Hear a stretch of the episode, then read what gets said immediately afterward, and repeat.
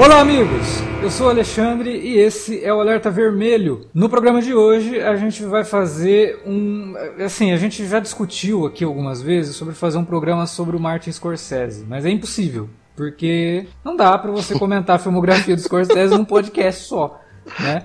Você ia ter sete horas de duração para falar dos três primeiros. É, pois é. Então a gente decidiu, assim, já faz algum tempo, de comentar alguns filmes do Scorsese. E agora acho que chegou um momento bem oportuno de falar pelo menos de dois deles, né? Que é o Taxi Driver e o Rei da Comédia. Dois filmes que estão na boca de muita gente hoje por conta da estreia de Coringa, que está chegando aos cinemas essa semana, é, inclusive no dia que a gente está lançando esse podcast, está entrando em cartaz o filme do Coringa, que desde o primeiro teaser que foi revelado, estava muito clara a inspiração em O Rei da Comédia e Taxi Driver, dois filmes do Martin Scorsese. E a gente ficou pensando, pô, são dois filmes antigos, né, que muita gente considera como filme velho, entre aspas aí. Talvez muita gente também não conheça, não, não teve oportunidade e tal, ou até por desconhecimento. Vamos fazer um podcast sobre o Taxi Driver e o Rei da Comédia, aproveitando aí o hype do Coringa e também como indicação, né? Falar para o pessoal que não conhece os dois filmes, por favor, corre atrás. O Rei da Comédia está disponível no Amazon Prime, Taxi Driver deve ter em algum outro serviço de streaming.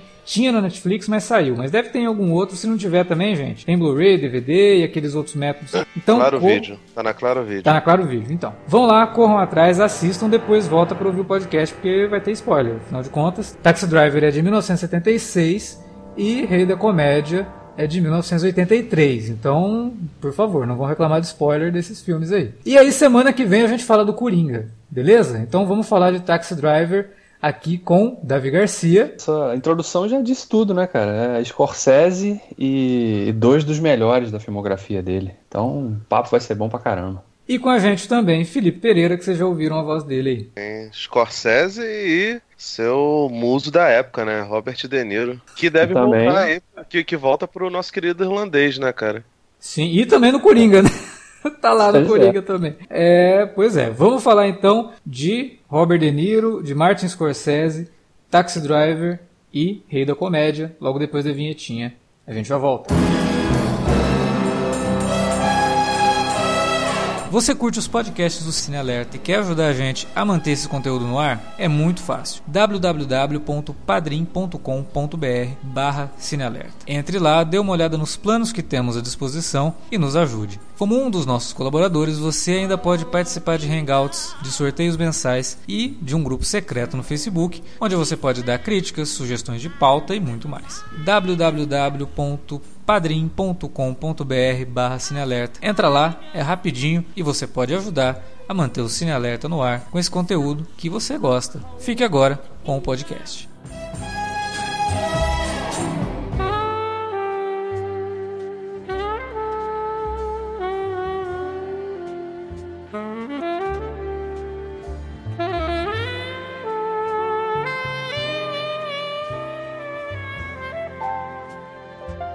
O Davi falou ali no começo, né? Duas obras-primas do, do, do, Martin Scorsese, dois dos melhores filmes do Martin Scorsese. O Taxi Driver teve um reconhecimento muito forte na época, desde o começo, né? Mas o, o, Rei da Comédia não teve essa mesma sorte. Ele teve um probleminha, principalmente por parte do público. Mas aí a gente vai dividir e quando chegar lá no Rei da Comédia a gente comenta sobre isso. São dois filmes grandíssimos, né? Sim. Mas assim, é, é porque o Taxi Driver, ele talvez tenha sido uma das maiores. Talvez tenha sido não.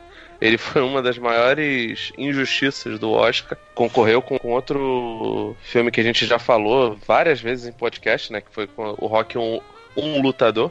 Até me surpreende que Taxi Driver seja Taxi Driver um motorista. Mas se fosse o Stallone, ia ser, né? É que nem os caras os cara antigamente falavam que se o, se o Conan fosse, fosse o Stallone e não o, o Schwarzenegger, ia ser Conan, um cimério. Ou um bárbaro. Mas... Um bárbaro. Tô esperando até hoje o Taxi Driver, inclusive, a gente vai falar disso aí ao longo do cast, da discussão do, do final do filme, né? Do que, que ele representa e tal, mas sempre falar, pô, será que um dia, até o Denir falou, né? Um dia eu queria fazer a continuação do Taxi Driver, né? Se fosse hoje, ele podia fazer o Uber Driver, né? Pra ser mais contemporâneo e Ótimo. Talvez é, situar, né, os tempos modernos. É, é, é, ótimo, porque eu tava falando sério, né? Tava tentando é, o cara te uma coisa aqui, você, isso, né? você me pa para pra fazer essa Não, graça, é, né? Acho que ele, que ele gostaria de fazer uma continuação, ele, ele gostaria sim. sim. Tem entrevistas sim. dele falando isso. Ah, cara, eu acho, acho, assim, enfim, apesar do Rei da Comédia ser meio subestimado, ao meu ver, é, realmente o Taxi Driver é um filme maior, talvez seja a obra máxima do, do, do Scorsese. Eu sou, sou suspeito para falar porque eu gosto muito do, tanto do Goodfellas, né, Os Bons Companheiros, quanto o Cassino. Sim, o não, e a gente já comentou com, aqui, né, sobre o Toro Indomável também. Porra, é. cara, o Toro Domável. Acho que o Toro Domável foi o primeiro filme do Scorsese que eu, que eu. Talvez não tenha sido o primeiro que eu vi no cinema, mas foi o primeiro que eu vi sabendo que era o Scorsese, uhum. que passou uma vez num, num Cine Belas Artes. Acho que eu até falei disso no, no falou, quando falou. eu morava em São Paulo. Pô, cara, que eu fiquei assim, eu saí muito emocionado. E, e no Toro Indomável tem a, a, duplinha, né, com, com o Joe Pass, que a gente Sim. adora, tanto no Cassino é, quanto no, no, no, Bons Companheiros, né? Mas, e a gente cara, não pode esquecer Drive... do Caminhos Perigosos, né? que Sim, cara, é ali anterior cara, ao então. Taxi Driver e é um filmaço e tem o De Niro e o Harvey Keitel, que era o preferido do Scorsese para fazer o Travis Bickle, né? E ainda complementando isso, são roteiros do Paul Schrader também, né? Sim. É, o Paul Schrader, inclusive, ele é o cara que acaba sendo, assim, o grande nome por trás do Taxi Driver, no sentido de ser o cara que escreveu filme baseado em algumas coisas da própria vida dele. Assim. Ele estava num momento meio complicado, estava morando de favor na casa da ex-namorada, que foi uma situação totalmente bizarra. Né? A moça ia viajar, aí ela falou: Ó, eu vou ficar fora aqui duas semanas, você não tem onde ficar, você pode ficar aqui. Só que com algumas condições. Tipo, não mexe em nada no meu apartamento, não suja em nada e arruma logo um dinheiro trabalhando com alguma coisa para sair da minha vida de uma vez, né? Porque, tipo, e é, por que isso? Porque aparentemente o Paul Schrader era um cara bem difícil de lidar, principalmente em se tratando dos relacionamentos dele. Ele tinha um, um temperamento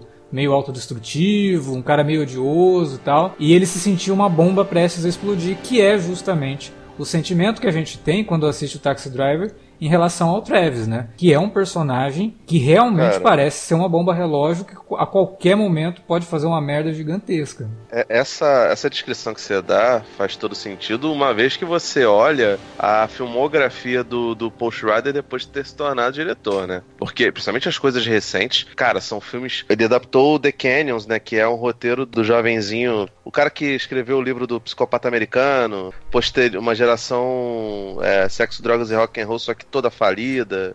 Brett Easton Ellis. Brett Easton isso, Ellis, isso mesmo. Nossa, esse cara é. Assim, meio... Ele é completamente louco e o Post Rod ele também não deixa a, a, a, nada a dever pro, pro, pro, pro Brett, né? E assim, não sei se vocês já repararam, os últimos filmes que o Post Schrader fez, ele só dirige, ele não escreve Uhum. Mas, então, tipo assim, aparentemente, os bons roteiros dele foram, foram é, dirigidos pelo, pelo Martin Scorsese.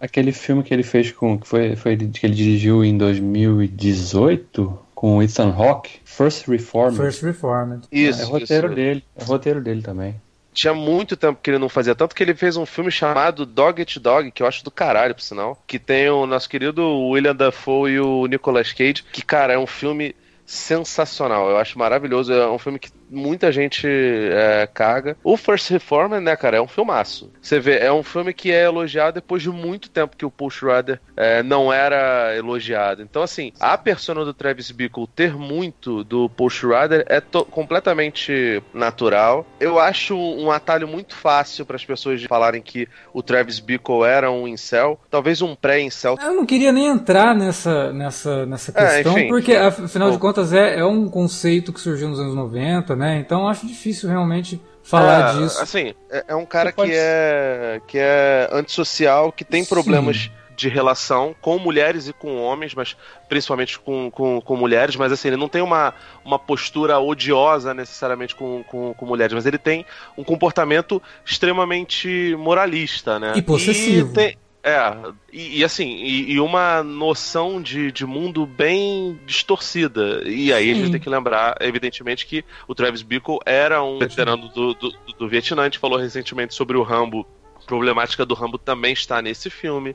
A Sim. problemática do Justiceiro também está nesse filme. É, mais do que a problemática desses personagens que são veteranos de guerra, mas o próprio Scorsese enxerga né, o, o Travis como o, o, a incorporação dos problemas que a América estava passando naquela isso. época. Porque... É por isso que eu tô falando que assim, por isso que é doido o fato deles serem ser exatamente o oposto do filme que ganhou o Oscar. Porque o Rock é um filme pra frente, assim como o Guerra nas Estrelas, né? Uhum. Em 77, seria um filme também super positivista. Esse filme não, ele é negativista, ele mergulha na identidade do, do estadunidense, né? Ele mergulha na, na, identidade melancólica que a, que a América, durante aquela época de, de depressão, não era a grande depressão, evidentemente, né? Era, um, era bem depois, mas dentro daquele, daquele espírito super depressivo que a América passava, e ele, sabe, digere isso e joga pro, pro público de maneira até vomitada acho que é um bom termo para poder definir isso, e crua. É como se você tivesse comido uma, uma comida que saciou sua fome, mas ela estava crua, e por ela estar desse jeito, por ela não estar cozida, por ela não, não ter sido preparada de verdade, você acaba expelindo. Então é, é um filme disso mesmo, é um filme, um filme bilial, de certa forma. Apesar de ser, de ser assim, bem é, pontuado e bem, bem sério dentro da sua proposta. É porque o discurso que a gente vê ao longo do filme, né, não só através do Travis, mas também através do, do, político que aparece ali, né, é muito do discurso que a gente vê hoje, né. Então você vê que é um filme que virou até atemporal, né, infelizmente, né. Aqueles são, são discursos que a gente tem ouvido e lido muito por aí, né. Tipo, de, ah, a gente é o povo, a gente é a maioria, a gente não tem que se curvar pra minoria, né? Sim. A gente ouve isso no Brasil, a gente ouve isso fora, nos Estados Unidos principalmente também. E nesse sentido, o Taxi Driver e o Rei da Comédia, que a gente vai falar daqui a pouco, eles também, que o Rei da Comédia também aborda temas que a gente vê hoje na nossa sociedade, né? Sim. A cultura do, da, do culto à celebridade, né? Da, daquela coisa realmente, do que a pessoa quer ter fama, né? Então, o Taxi Driver e o, e o Rei da Comédia dividem temas que são comuns nos dias de hoje. Então, até aí, a genialidade do, do, do, do Scorsese, e aqui no caso do Taxi Driver, do roteiro do Schrader, de serem quase que visionários, né? Uma leitura de uma sociedade para aquele período que ficou adormecida por um tempo, talvez, né? Dali nos anos 90, início dos 2000, mas parece que agora ressurge, né? Com força, com esse mesmo tipo de discurso. É, o, o, o, Travis, você vê que ele vive ali no mundinho dele, e quando eu falo mundinho dele, é bem isso, né? Porque o filme é todo sob o ponto de vista dele, então em alguns momentos você até se pergunta, principalmente no final, se o que a gente presenciou realmente aconteceu daquela forma, né? Ou se era tudo um delírio dele. Tem vários momentos do filme que você para assim, você fala, cara, mas será que ele tá delirando? Né? Ele tem uma, uma mudança de comportamento, uma mudança visual, por exemplo, que você fala, meu, mas como, né? Que como que isso está acontecendo, como que isso não está afetando ali quem está ao redor dele, né? Parece que as pessoas realmente não. Você não tem uma cena, por exemplo, quando ele está com um moicano, de alguém chegando para ele, nossa, Travis, que, que é isso, né, cara? Que mudança brusca, porque no começo ele, ele é super normalzinho, né? Ele até usa é. interninho as, partes que, as partes que ele trava contato é, visual e conversa com pessoas conhecidas, ele já está com o cabelo normal. Tipo assim, claramente foi uma época específica que o De Niro, De Niro filmou. E é curioso porque o Rei da Comédia, fala porque a gente combinou que ia falar um filme de cada vez, mas, mas enfim, né, desculpa, gente. O Rei da Comédia, ele é bem mais explícito nesse caso, né? Ah, porque... sim, sim. Aí sim, porque é, você vê que tipo tem assim, delírios mesmo. Você tem intercalado sim, você, ele, ali os delírios ele, dele. Ele, ele, até antes do. Quer dizer, a gente intui que antes de ele ter qualquer delírio, ele fala: Poxa, vou fantasiar essa conversa que eu vou ter com você, né? O personagem é, do, do De Niro, com o personagem do, do Jerry Lewis é, vou fantasiar isso daqui com, com a, a, conversa que eu vou ter com você e você percebe aquilo dali.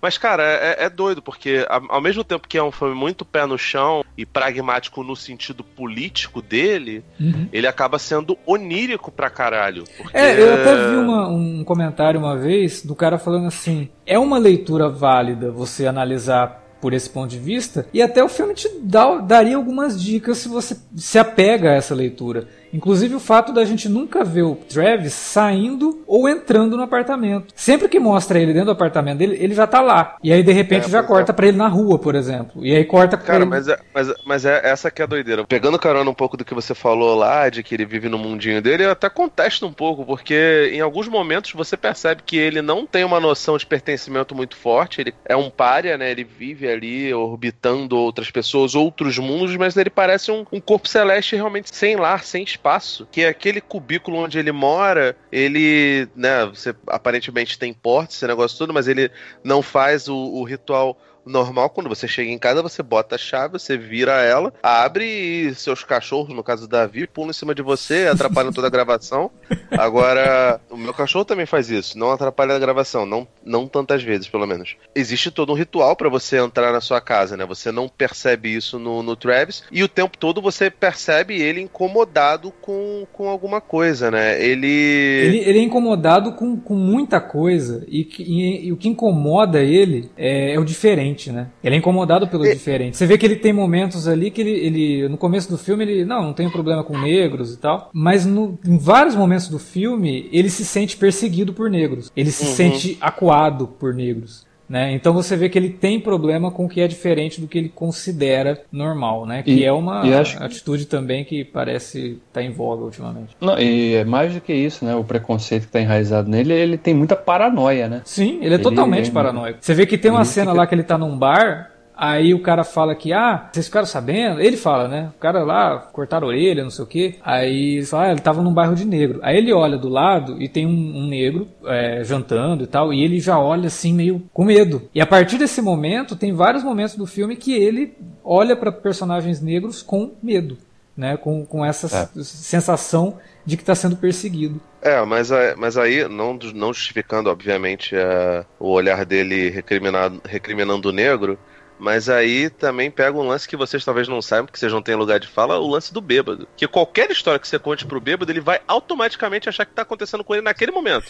então, então, e você. Não, não isso paranoia daí, aí. Mas isso que você falou faz total sentido, porque ele vive à base sim, de remédios. Sim. E ele toma os remédios dele lá, que devem ser prescritos por conta da participação dele no Vietnã, com cerveja. Quer dizer, o, o negócio. Que, o que é completamente. A minha avó diz pra eu não tomar aspirina com Coca-Cola, senão alopra. É, tomei, Imagina você tomar um, um remédio Posso, Pode ser, eu tomei nunca aloprei, mas pode ser que eu esteja aloprado nesse momento. Você vê, o, o sujeito, pegando o estereótipo do, do que o, a galera meio Justice Warrior gosta de bater, né? O homem branco tal, não gosta de sair da sua zona de conforto. E o Travis Bickle, ele é um personagem que é homem e é branco, mas ao mesmo tempo ele também é um sujeito sem pátria. Ele é aquela coisa que a gente falou lá do, do, do, do Rambo 2, do, do veterano que ama sua nação, mas a nação não o ama. E ele não tem zona de conforto. Então, assim, em pouquíssimos momentos você vê ele tranquilo. Você vê que ele é um personagem carente, apesar de não clamar por atenção tanto quanto, por exemplo, o personagem do, do, do Rei da Comédia, né? Ele não procura tanta aprovação dos outros, mas o tempo todo ele tá querendo agradar. Ele, ele resolve trabalhar como taxista porque ele tem insônia, ele acha que fazendo aquilo ali ele conseguiria dormir, e aí ele não consegue dormir porque ele não é parte daquele, daquele quadro social, minimamente. Ele se interessa pela personagem da Sylvia Shepard, assim, natural, até porque ela era uma mulher lindíssima na época. E aí ela faz realmente um papel bem arquetípico, né? Quase todos os outros personagens são muito arquetípicos. Ele é o personagem tridimensional do, do, do filme, é até natural que seja assim, porque é, é um filme de tons pastéis mesmo, e precisa ser desse jeito pra, pra, pra mensagem ser passada. Aí ele adere à ideologia da garota, que trabalha no comitê de um. É um senador aquilo, né? É, ele é um o senador que tá se pré-candidatando, né, à, à, presidência. É o, Aí, é o tipo assim, ele, ele, ele, ele, adere lá ao nosso querido Darth Sidious, e, tipo assim, só que ele não sabe nada sobre o, o, o plano de governo dele, tanto que ele fala ah, eu aposto que deve ser legal, não sei o quê. E quando ele encontra esse candidato no táxi dele, e aí o cara, obviamente, vem com toda aquela lábia de, de, de, político, e eu sei bem como é que é essa lábia de político, porque eu já eu converso com pessoas do partido onde eu estou, e tem uns que são exatamente aquilo ali, é super chato, é uma merda, você se sente que a pessoa tá claramente querendo te manipular. Ele nem precisa de, de muitos argumentos para manipular. O cara fala sozinho, os assessores que estão do lado dele ficam até assustados com a conversa completamente nonsense que eles têm, e o político, ele não pensa pensa duas vezes em, tipo assim, tentar dar razão para eles. Ele passa a lábia e o cara chega lá e fala: Ah, o que, que você acha que tem que mudar? Ah, tem que, tem que limpar as ruas, tem que tirar essa sujeira, tem que fazer. Assim, coisas genéricas. É, eu não tô falando que ele, no fundo do seu coração, não pensava que aquelas coisas realmente atrapalhavam o país e atrapalhavam a Nova York que a gente vê no filme. Mas claramente aquilo dali não estava no, no, no, coração dele. Ele é extremamente ausente de, de, de ideologia e. Saca aquela, aquele ditado? É, cabeça vazia oficina do diabo? Uhum. É, é, é, mais ou menos isso, sabe? Ele, tipo assim, ele claramente está ali vazio de ideal, de existência, ele não tem nada na cabeça, tem muito tempo livre, tá, porque ele não dorme, então ele, ele não, não é que ele tem 24 horas, ele tem talvez 30 horas por dia, ele é o verdadeiro unibanco, não tem absolutamente nada com o que gastar esse tempo. Ele não tem o que fazer com esse tempo. Então ele vai caçando é, coisas em que ele possa se destacar e que as pessoas possam notá-lo como alguém positivo, afinal de contas ele lutou no Vietnã e as pessoas culpam ele por conta disso. E ele tem esse, essa questão de ansiedade e depressão muito forte. Então, cara, é, é, é um sujeito que é o homem comum que se vê sem qualquer perspectiva de abraço, de entendimento de ninguém e que fica simplesmente jogado às traças, cara. Porque o seu governo não, não se importa com ele, as pessoas não se importam com ele, e, cara, a partir do momento que você está abandonado, qual, absolutamente qualquer ideologia vai sentar e vai te abraçar. É por isso que a gente tem que ter preocupação com essas pessoas. Não tô falando que tem que adotar e levar para casa, não, mas assim, acho que existe algum peso social. A sociedade deveria olhar para essas pessoas com um carinho maior, entende? É, não, essa, tem uma outra coisa que é interessante nisso que você tá falando, que essa ideia de que, né, o que, que é real nesse filme mesmo, que, até que ponto, né, se tem alguma coisa também, que é uma discussão, tem muita gente que defende que, que não tem nada imaginado, que tudo que a gente tá vendo ali na, na, na no filme aconteceu mesmo e tal. Então, assim, é um filme que tem, te dá espaço e tem abertura para essas interpretações todas, né? Mas essa coisa de que se a gente imaginar que ele tinha, que ele estava realmente imaginando ou delirando ali, faz até sentido isso que você falou de que os outros personagens são tão quase que unidimensionais, porque era a forma como ele via aquilo, aquilo ali, né? Da mesma forma como ele enxerga, enxergava todos os negros como ameaça, ele não enxergava ninguém como, como interessante, né? Ninguém era interessante para ele. Tirando a personagem da Sybil Shepard, que era muito bonita, e era por isso que ele tinha interesse nela. E, né? o, outro taxista, isso... e o taxista carequinha também, que ele achava que era, que era o fodão. E, e tem até uma questão aí envolvendo esse relacionamento dele, né, com a, com a Sybil Shepard, por exemplo, que quando ele comenta com ela sobre o cara que trabalha com ela, né? Já demonstrando ali uma situação Sim. de possessividade e ciúme, porque ele fala, ah, não gosto daquele cara, aquele cara não trata bem você, ele não te valoriza, é. não sei o quê. Que é mais ou menos o que ele fala depois pra Jodie Foster, quando ele fica obcecado pela personagem da Jodie Foster, que é uma prostituta de 12 anos, e ele uhum. fala para ela, obviamente que ele tá certo falando do cafetão dela, né? Porque é o cafetão, mas você percebe que tem muito mais envolvido ali do que só uma vontade de fazer algo bom. Uhum. Parece é. que ele tá projetando no cara que realmente é um marginal aquilo que ele sentia pelo outro lá, que era o parceiro ele mistura, ele, ele, mistura completamente as estações disso daí, né, cara? Totalmente. Ele não, ele é. não consegue lidar bem com, com, com nenhum dos relacionamentos com mulheres que estão à volta dele. Não, e ele, e ele claramente, além de tudo isso que a gente já falou, né, de ser um, um cara absolutamente preconceituoso e tal, enxergar o mundo de uma forma muito torta, ele é um cara muito ignorante também, né? Porque, pô, ele, ele convia tudo bem, era o hábito dele de, né, frequentar sessões de filmes pornôs, que, aliás, ele teoricamente usava para querer dormir, né? Eu não entendo como é que a pessoa vai querer ver um filme pornô para ficar com sono, mas tudo bem. É uma boa sacada isso do roteiro e visualmente, né? Porque já te mostra desde o começo que é um cara perturbado. Ah, sim, não. Eu, eu falo pela questão do. O cara tá tão des desconectado da realidade que na primeira oportunidade que ele tem, que ele chama a, a Betsy, né? A personagem isso. da Sybil Shepard pra sair e tal, ele leva pra ver um filme pornô, porra. E você vê claramente que ele não é um tarado exatamente, né? Pelo menos eu não percebi isso em todas as vezes que eu vi o filme, né? É, que eu não, eu não notei uma postura dele de agressividade no tom de forçar uma situação sexual com ela, né? É óbvio que não, ele tá interessado. Ele, ele é quase e... castrado, né, Davi? Porque você vê que ele não.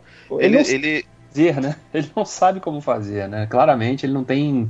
Não, mas não, mas não só com ela, porque ele, cara, ele contrata uma prostituta, tudo bem que é uma prostituta criança, e ele, ele não tem nenhuma paixão platônica diferente do que ele tem pela, pela, pela Betsy, né? E ele não consegue fazer nada. Ele claramente ele é. Não, não é que ele não consegue, ele não contrata ela para isso. Ele contrata não, ela porque sim, ele queria assim, tirar ela dali e tal. Na... Existe gente que lê essa incompetência sexual dele como impotência mesmo, que, ah. de que ele não consegue chegar. Não, não tô falando do caso da, da personagem da Judy Foster, mas assim, dele ser um sujeito assexuado. É, é por isso que eu acho que o, o que eu. Todas as vezes que eu vi o filme, toda vez que eu revejo, eu tenho mais a sensação de que é isso. Não é que ele é grosseiro grosseirão ou estúpido como, eu não lembro agora o termo que o Davi usou, mas é, ele aparentemente ele é insensível. É como se ele fosse anestesiado para certas coisas. É um sociopata, né, cara? Ele não tem o. É, assim, exatamente. Tem um, ele, tem ele, um, não, ele, tem ele um- não se excita com a Sylvie Shepard, ele não se excita com a prostituta Mirim, né? Até porque, pelo amor de Deus. Mas assim, ex- existe demanda. Se Não. ela é prostituta, é porque as pessoas querem. E ele não se pedófilo. e ele não se excita com Não os se filmes excita no filme. É, ele não se excita com o É, filme pra ele, é- pra ele era só um filme, né? Ele, fala, ele fala né, no- quando ela sai da sessão ali, que ele vai atrás, né? Ele, não, peraí, é porque eu não sei nada de filme e tal. Então, esses são E os é- filmes que eu e- geralmente e vejo. até, e, e é até natural, Davi, que o cara tente usar isso pra dormir. Você, como um cara potente, talvez não saiba disso, mas o homem normalmente, o homem hétero, ele transa e dorme, irmão. Assim, é, é a última coisa que ele faz quando ele tá com a, com a, com a, com a, com a sua digníssima ou com, com alguma outra mulher, com, com o, homem aí da família tradicional brasileira, com a sua amante, com, com, com sua prostituta contratada. Então, é natural que o cara te- tente fazer o, o, o estímulo do gozo faz com que o homem consiga dormir. Mas como ele é um sujeito insensível, talvez ele sequer consiga gozar. Então entra, entra nessa doideira dele, né? Des- de- dessa insensibilidade. E assim, como ele foi criado o tempo todo pra tentar ser o homem agressivo, né? O, o predador sexual, ele obviamente investe em mulheres pra tentar conseguir alguma coisa. Como ele não consegue, ele fica com isso. É, é um personagem que é, é um prato cheio pra Freud, né, cara? De não alcançar o êxito sexual, enfim. É, eu até esses dias vi uma chamadinha assim, é, algum produtor do filme novo do Scorsese, né, que não coincidentemente está para estrear também, que é o, Irishman, né, o irlandês, falando que o, novo filme ele vai lidar muito com masculinidade tóxica. Eu pensei comigo, né, ah, em oposição a toda a filmografia do Scorsese que fala sobre isso, porque os filmes do Scorsese normalmente falam sobre isso nos personagens, e o Travis, ele é fruto disso, né, ele é um personagem que exibe Aí. justamente todas essas características que hoje E se dá esse nome de masculinidade tóxica, mas que é algo que já permeia a sociedade há muito tempo. E, e parece ser um tema tão. que o, que o Scorsese gosta tanto de abordar que a participação dele no filme é retratando É. um personagem justamente assim, né? Ele quer matar a mulher, né? Exatamente. Que até uma, Não, bizarro, é. porque o Scorsese faz duas pontas nesse filme, né? É, na primeira cena que a Betsy aparece, né? Que ele tá sentado no- na escadinha lá do lado do partido, do, da sede do partido, né? É. E depois nessa sequência do táxi. Mas não, mas não é o mesmo personagem, não, né? Não, Ué. Não sei, Acho não dá pra não. saber, É, né? não dá pra saber. Teoricamente. eu acho é, bizarro. eu Visualmente ele tá, tá igual nos dois, né? Sim, é, e até Sim. um dos outros coisas também que o pessoal fala que é tudo um delírio do Travis, né? Porque o cara tava lá. Então, quando esse cara entra no táxi, na verdade já é um delírio. Ele tá só imaginando um cara que ele viu na rua, um aleatório que tava É ali. porque, é, é porque se, o, se o Travis é a personificação do, do- da masculinidade tóxica, que é um assunto que hoje em dia tá em voga, o Scorsese no filme é a personificação do gado demais, né? Tem um pouco de tudo ali, né? Todas as personificações Não, tóxicas cara, aí. E tão você vê no- nesse personagem do Scorsese o tamanho da, da insegurança, né? Assim, tipo, ah, minha mulher tá lá, não sei o quê, tá lá com o cara. não sei o quê. É. Tipo, a insegurança do cara é tanta que a- o que, que ele quer fazer com a mulher que traiu ele? Ele quer matar a mulher. Sim. Né? Como se não existisse vida depois do, do, do adultério e ela precisa ser morta. Né? Então é, é, é um comentário assim, dentro do filme que também é, reflete essa sociedade que o Travis está inserido. Tanto que ele Não, fica, e- ele fica incomodado com o cara. Não, mas ele ele fica incomodado no primeiro momento, né? Porque a gente sabe que depois, quando ele começa a planejar lá o. É, a ideia dele era metralhar o palanque lá, né? É. E claro, uma das vítimas Mas seria é- a Betsy, né? Que, que meio que negou ele lá, né? Meio não, né? Totalmente, né? Deu um fora nele. Cara, mas, é, mas aí que tá, tipo assim, essa questão dele ter a mente completamente vazia e dele ser insensível acaba tornando ele uma esponja. Então, se ele tem contato com o sujeito e, assim, considerando que isso realmente aconteceu, se está no filme foi um dos passageiros importantes, ou pelo menos um, um dos passageiros que marcou a vida, a vida dele ali né, no, no meio do trabalho, é natural que ele, que ele abrace isso. Porque ele realmente ele é um sujeito carente, que precisa ter algum tipo de diálogo, algum tipo de, de, de, de contato social. Ele não tem contato com ninguém, cara. Ele não tem amigos. O, o amigo dele é o, o carequinha genérico lá, meio esquisitinho, que diz que tava. E que é a cara do, do crítico de cinema lá dos Simpsons. E, cara, é, é, é, só, é, só, é só esse tipo de contato com quem ele tem, sabe? Os, os amigos veteranos dele, ele não, não, não tem contato. Ele, o, o, sujeito que mais se aproxima dele é um cara lá no começo do filme, que até parece um dos, dos capangas lá do Poderoso Chefão. Não sei se é o mesmo ator. Eu sempre ficava, nossa, toda vez que eu vejo o filme, eu falo, não, vou pesquisar se é o cara, mas otário que sou. Não, Quem? não pesquiso. O, o cara lá, o veterano que contrata ele pro serviço de táxi, eu tenho a impressão de que ele é um dos, dos capangas do Poderoso Chefão. É até o cara que faz o mafioso no Rock 1. Eu não sei se é o mesmo ator, ele é muito parecido com ele. Tá ligado em que eu tô falando? Sim, sim. Eu também não lembro se é o mesmo cara, não, mas realmente parece. É. Ele- Eles parecem, tá ligado? Eu sempre esqueço e, e, assim, pra variar, quando for rever, eu vou lembrar disso. Não, e- inclusive você lembrou agora e não tá fazendo isso, né? Ah, pois é. eu sou- esse, esse sou eu, cara. Eu sou um cara que gosta de deixar pontas abertas. Cara, tem outro negócio também que eu acho muito interessante da, da persona do, do Travis, que é essa coisa também que, de novo, reflete muito do que a gente tá vendo aí, que é o cara que diz ali que ele é cidadão de bem, né? Uhum. E que, né, ele valoriza os- o- a família, etc. Quando a gente vê aquela cena dele lá, já mais pro, pro final do filme, que ele tá pegando as armas, não sei o que e tal, e depois no final o cara fala pra ele, pô, e tá interessado numa, num pozinho, né, numa, numa maconhazinha e tal. Ele fica, ele fica assim, meio que indignado, né, com o cara, né? Porra, que, que merda é essa que esse cara tá me oferecendo aqui? Eu sou uma pessoa Só boa. quero comprar cinco armas aqui, não quero droga. É, Porra. só quero comprar arma automática, só quero provocar um massacre. Que porra é essa que o cara tá me oferecendo droga, né? Então é muito isso, É, cara, essa, assim, essa cena, leitura essa do, cena é emblemática mesmo. por É, conta com- disso, né? Dessa, dessa coisa do cara que. Peraí, meu amigo, você tá fazendo. Você tá tomando uma atitude aqui pra fazer uma coisa ruim. O cara tá te oferecendo outro negócio que vai ter muito menos impacto que isso que você tá pretendendo aí, hein? Mas o cara não, não consegue diferenciar isso, né? E é bem isso que a gente vê, a hipocrisia que, que também forma muito desse, desse tipo de persona, né? Pega só um lado da moeda, né? Como se no, no Vietnã não tivesse viciados em cocaína, maconha e toda sorte de coisa, né? E é assim, é o Joe Spinell, que é o cara que fez o, o, o Gaso lá no, no Rock 1 Lutador e que fez. E que fez Star Crash, cara, que eu acho filmaço, acho muito engraçado.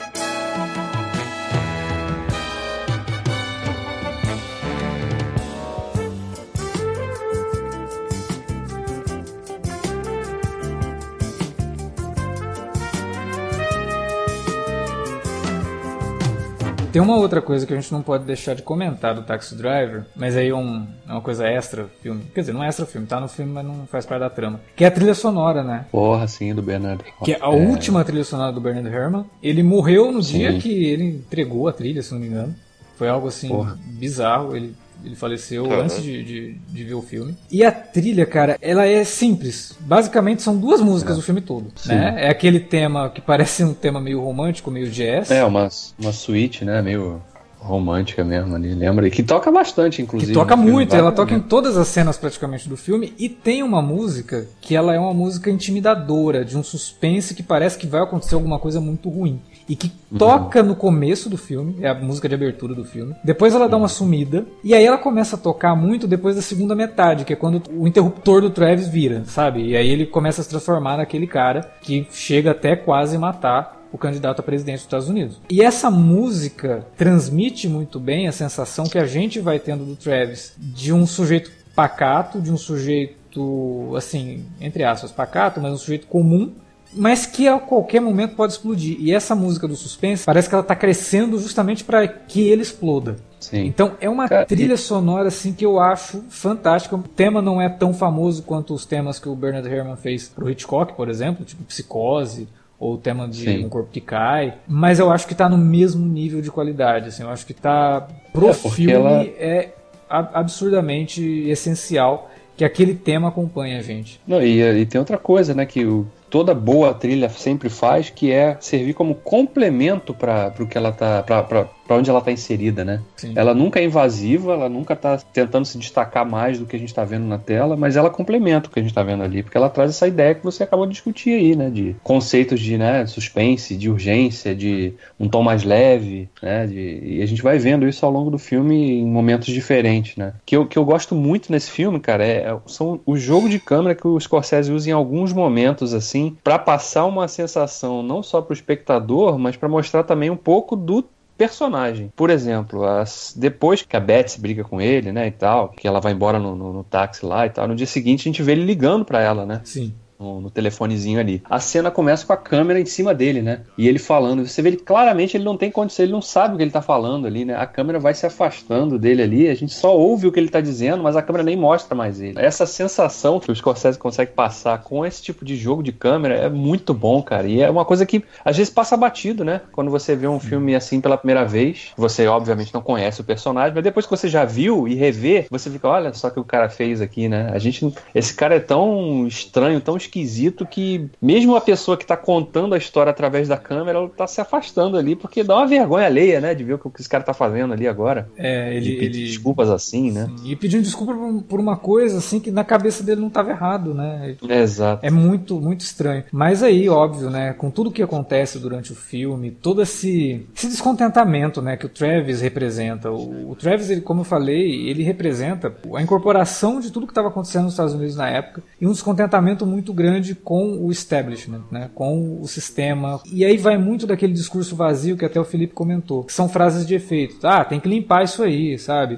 Ah, as ruas uhum. tem que. Nossa, cara, tá tudo muito sujo, tem que limpar. Aí o próprio político se apega disso, no sentido de eu entendo o que você está dizendo, né? A gente precisa limpar uhum. sim, mas para fazer isso a gente vai ter que fazer umas coisas muito drásticas e tal, que é um discurso é, bem familiar, inclusive. Mas enfim, depois de tudo isso, a gente vê o Travis ficando meio obcecado pela personagem de Jodie Foster, né? Que na época assim, causou até certa polêmica por ser uma garota de 12 anos interpretando uma, prostituta.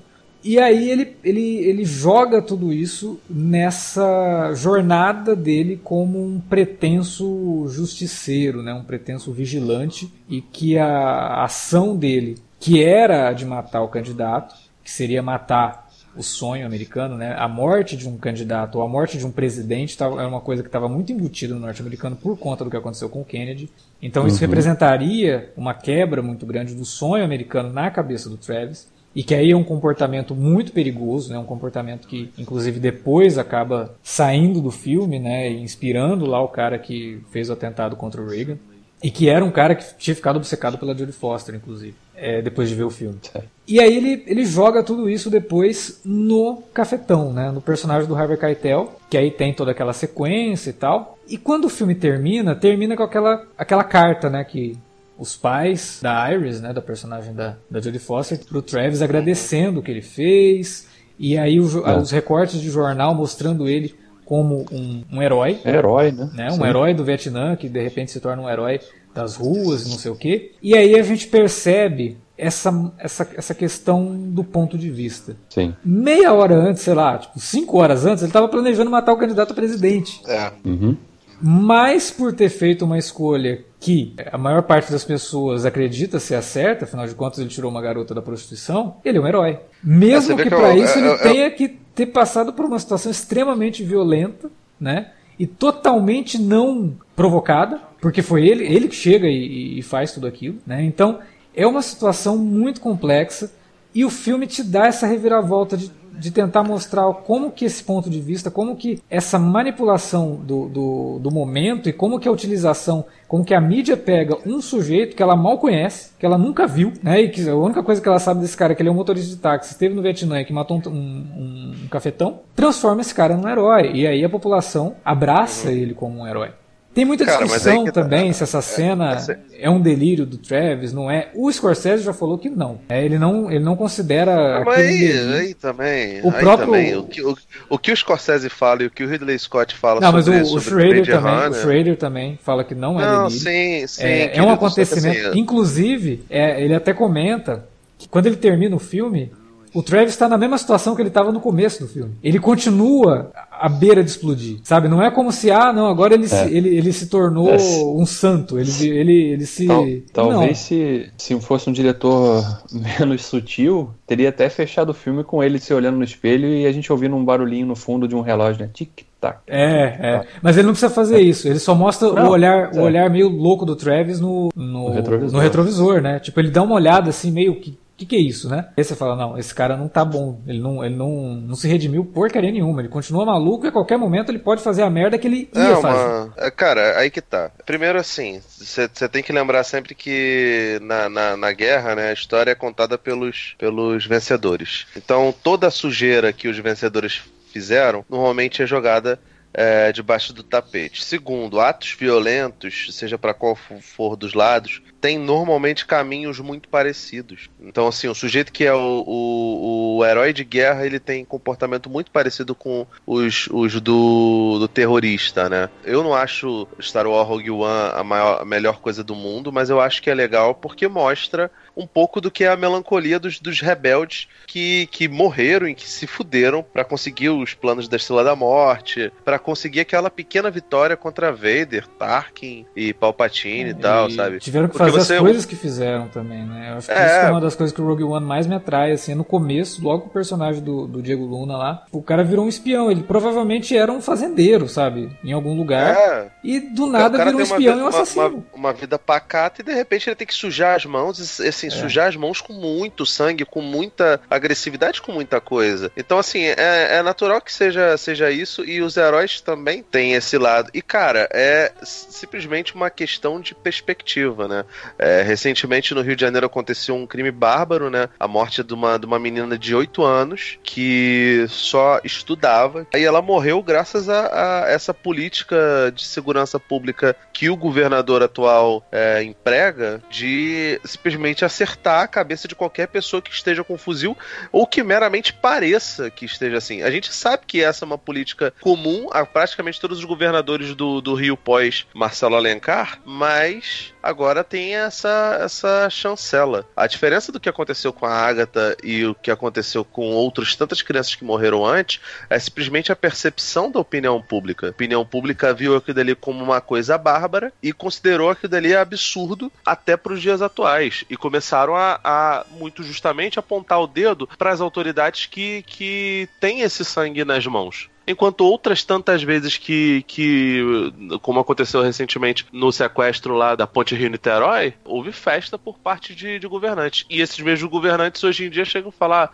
pessoal, usar caixão como palanque é um absurdo. É, realmente, é um absurdo só quando é contra mim, né? É, assim, é uma maravilha, né? Isso daí. Eu tô fazendo essa viagem toda basicamente para falar que a questão do Travis só foi abraçada de fato porque era uma história que podia vender bem. E a imprensa, infelizmente, né, tem essas tendências a tentar vender uma boa história, independente dela ter verossimilhança, dela ser pragmática, dela ter algo a ver com a, com a realidade ou não. As pessoas gostam de ser iludidas. As pessoas gostam de ter um discurso, sabe, mastigado e que chega a elas e, e, e parece legal, quando na verdade não é, quando na verdade é completamente distante da, da, da, realidade. Então, uma figura como o Travis ser encarado como um herói porque ele salvou uma menina, e pô, realmente ele salvou a, a personagem da, da, da Judy Foster, vem de jornal e se vende jornal, por que a gente não vai capitalizar em cima disso? E assim,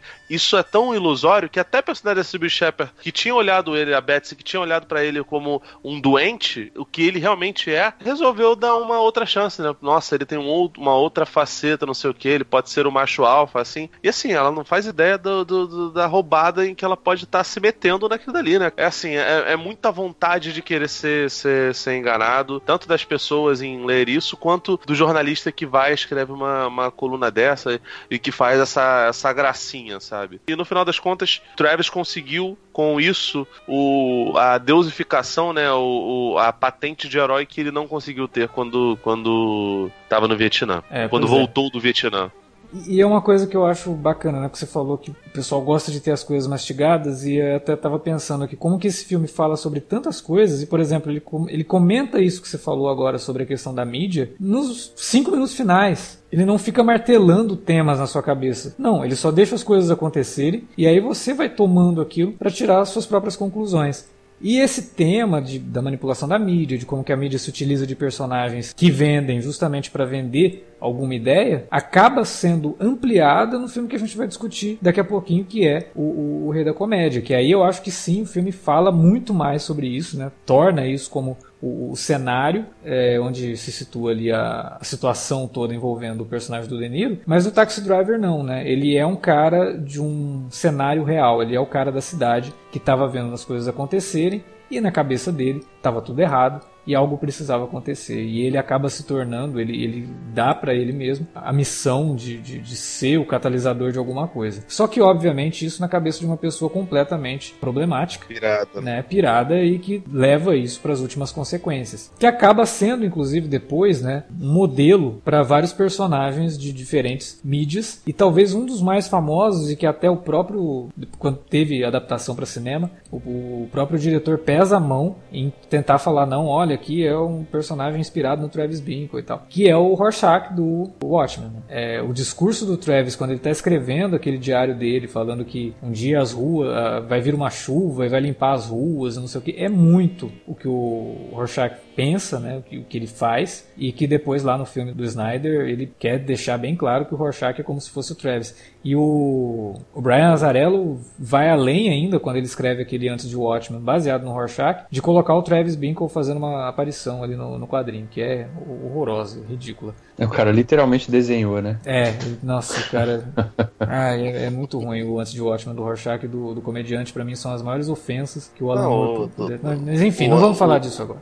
O antes do Watchmen como um todo, né, cara? Não, mas esses dois, esses dois em especial para mim são Cara, nossa, eu, eu lia a ponto de ficar com raiva, assim, terminar, fechar o gibi com raiva. Cara, eu não acredito que fizeram. coragem de lançar uma merda dessa. Tudo pelo dinheiro. Pois Cara, é. mas uma última coisinha sobre o Taxi Drive que eu acho que é muito legal e que, que ajuda pra caramba o filme ser, eu tinha falado lá, né, atemporal e ser um clássico de fato, é porque ele é um tipo de esse tipo de filme que permite várias leituras, né, e interpretações, né, porque por mais que o Scorsese, o De Niro e o Schrader digam que não, aquilo ali no final não era um sonho, né, aquilo ali realmente aconteceu, você também pode pensar que o cara morreu naquele tiroteio ali, né, que é aquela câmera que a gente vai vendo por cima que vai dar uma panorâmica passando ali, podia, sei lá, ser a alma do cara, né? É, viajando ali e ele talvez alucinando, vendo o que, que poderia acontecer, aquele, né, de, de, de, possível assassino ser visto como herói da população que livrou as ruas dos gangsters que exploravam menininhas. Então permite isso, né?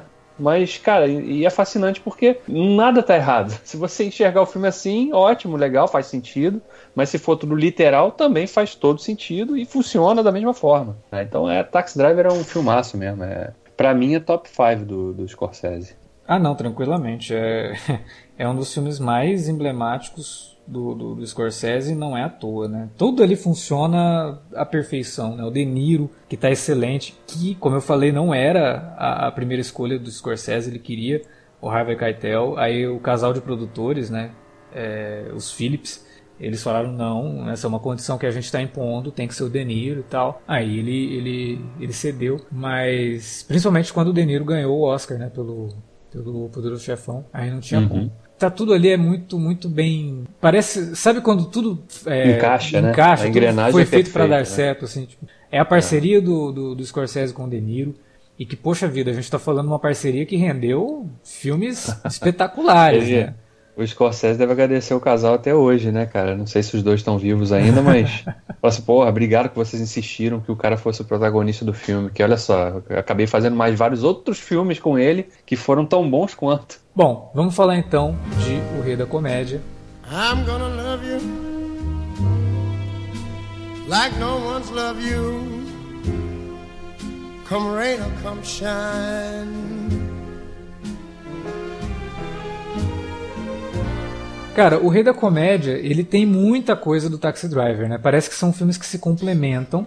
Só que são filmes de tom completamente diferentes, né? O tom ah, do sim. Taxi Driver, aquela coisa opressiva, suja, pesada, né? Que era o retrato dos Estados Unidos da época, é completamente diferente do tom do Rei da Comédia, que não é uma comédia, é uma dramédia, uma, talvez, né? É, uma quase uma sátira, né? É, é, é não, sátira ele é, né? é uma sátira total ao show business, mas é mas não é uma comédia em si. Apesar do De é. Niro é. ter falado pro, pro Scorsese na época, o De Niro falou que queria fazer uma comédia, por isso que o Scorsese levou isso para ele, porque o Scorsese tinha chamado o De Niro para fazer Jesus no A Última Tentação de Cristo. É, ele não queria. Né? Aí o De Niro falou: "Não, não, não quero que a nossa próxima nosso próximo filme juntos seja uma comédia". Aí o, o, o, Scorsese foi atrás de fazer o, o, Rei da Comédia, que era um roteiro que já tinha sido escrito já há algum tempo. Né? Ele não é um roteiro dos anos 80, ele foi escrito pelo Paul Zimmerman. E se não me engano, é, no final dos anos 60, assim, tipo, é um, é um roteiro já que era para ter sido feito algum tempo, mas ninguém se interessou. E com o Scorsese comandando o, o Rei da Comédia, ficou mais fácil né, de, de conseguir é, ir para frente e tal. E com o De Niro ainda dentro do projeto, mais fácil ainda. E aí uma outra curiosidade, antes da gente começar a falar do filme, é que o Jerry Lewis não foi o primeiro nome a ser colocado no filme para fazer o personagem Jerry, né? Antes dele, eles tinham chamado Johnny Carson, e o Johnny Carson não aceitou. Aí eles foram atrás do Rat Pack. Chamaram o Frank Sinatra e o Dean Martin. E aí acabou que não deu certo e acabaram chamando depois o Jerry Lewis, né? Que era parceiro do Dean Martin. Qual é a trama do Rei da Comédia? A gente tem o personagem do Robert De Niro, que é o Rupert Pupkin, que já tem um nome bizarro, né? É. ele fica toda hora corrigindo o pessoal que chama ele Parece de Pumpkin, ele... Pipkin. Aquele personagem do Once Upon a Time lá, o Rumpelstiltskin. Rumpelstiltskin. É, isso aí. Ele é um pretenso comediante, né? Ele quer ser um comediante e ele é um cara que venera o personagem do Jerry Lewis, que é o Jerry, que é um apresentador de TV, já foi um comediante muito famoso, mas hoje ele apresenta TV e é extremamente popular como apresentador. É como se fosse tipo um Jô Soares com a popularidade do Silvio Santos, pelo que deu para entender no filme, né? Aí ele resolve conversar com o Jerry e tentar convencer o Jerry a colocar ele no programa. Só que o Jerry como um, cara bem esquisito, ele não é uma boa pessoa também, ignora completamente o De Niro. E aí o De Niro parte junto com uma maluca que também idolatra o Jerry, sequestrar o Jerry e usar isso como forma de trampolim para o personagem do De Niro. Ou seja, é uma ideia completamente maluca, né? Em termos de, ao contrário do Taxi Driver, que é uma coisa assim muito mais pé no chão, esse é um filme assim que ele extrapola isso mas que acaba surgindo como essa sátira, né? Como o Davi falou, surge como uma sátira justamente nesse sentido de usar do absurdo para fazer um comentário de como que a idolatria, né? Como que é, a gente colocar uma pessoa no pedestal, no caso é o que o De Niro faz com o Jerry, pode ser prejudicial e como que isso representa muito da alienação que a maior parte da população acaba passando e principalmente eu acho que até mais hoje do que era na época, com tantos ídolos surgindo, desaparecendo, surgindo, desaparecendo, é. como a gente tem, né? E como que e, e... facilmente essas pessoas se tornam formadoras de opinião fazendo a Sim. cabeça de muita gente e como Sem que muita ter. gente vive às custas do que esses ídolos fazem, né? Então fazem assim, falam, né? Exatamente. Então o cara só consome aquilo que o cara diz que é bom, né? Ele só vai no lugar que o cara vai. É. Então e por aí cria-se uma cultura doentia, né? De de fato, né? Porque acho que hoje a gente tem o fenômeno também das redes sociais que amplificaram muito isso, né? Sim. Porque naquela época que torna vendo... a proximidade do fã com o artista muito maior, né? A questão das redes sociais. Eu tava, tava até vendo hoje por acaso, cara, uma coisa que tem, acaba que tem, tem a ver com o que a gente vê no filme. Eu tava vendo tem um quadro que chama toda sexta-feira no Sport TV que chama Boteco do Escobar. Felipe conhece, com certeza. Ele é apresentador da Globo, o Escobar lá, ele faz, chama os caras, tipo, faz uma mesa de bar para chamar um, alguém para falar alguma coisa, né? Ligado a esporte, mas falar de outros assuntos também. Hoje, por acaso, era o Cacete Planeta, com exceção do Madureira, que não tava. Que acho que nem os outros caras aguentam mais ele, né? Só estavam lá o. Só tava o Hubert, o, o De La Penha e o Sérgio Manuel lá. E eles estavam falando justamente isso. Pô, na nossa época, a gente fazia as coisas, mas assim, a gente não tinha feedback, né? Da, não era instantâneo como é hoje sabe? De, de, pô, o programa tá passando ali na TV, tá sendo exibido ali, e na, na hora, se você quiser saber o que as pessoas estão achando, você entra numa rede social e vê o que, que as pessoas estão dizendo, né? Então, isso é muito mais amplificado hoje, essa cultura da, da, da, alienação que se cria quase também, né? Porque as pessoas acabam seguindo fielmente e não questionam nada do que é dito por, essas, por esses influenciadores, né? Ou pelos famosos. É, Cria-se essa cultura realmente, né? E pessoas que ficam não, não no nível que a gente vê no filme, né? De stalkear o cara ali, né? Do lado de fora do programa, né? De ficar seguindo o cara na rua. Não, mas, não, mas de ficar. Mas, mas, mas espera aí, Davi. A gente tá falando de um filme que estreou dois anos depois da morte do John Lennon por um fã. Ah, sim. Que fazia não, não, justamente isso, que estava né? stalkeando não, o John. Então... Sim, sim, mas ele fazia o que o cara, o que eles fazem no filme, né? De ficar é, realmente sim. atrás dele. Não, não tô falando hoje que não, né? O cara tá ali na. segue o cara no Instagram, segue o cara no Twitter, segue, vê onde que ele tá postando. Pô, o cara tá almoçando agora no restaurante tal, ele tá fazendo isso, ele tá viajando não sei por onde. É nesse nível, né? Porque naquela Ah, época, sim. óbvio, não tinha como saber, né? Era, realmente era só se seguisse o cara pela rua, né? Pra saber o que ele tava fazendo, onde ele tava indo. É, então é uma cultura que se amplificou nesse sentido, né? O mesmo nível de doença, né? Porque isso é uma doença, né? A pessoa cara, quer mas viver a é- vida dela através dos outros, né? Eu acho mais ou menos, cara. Teve até um.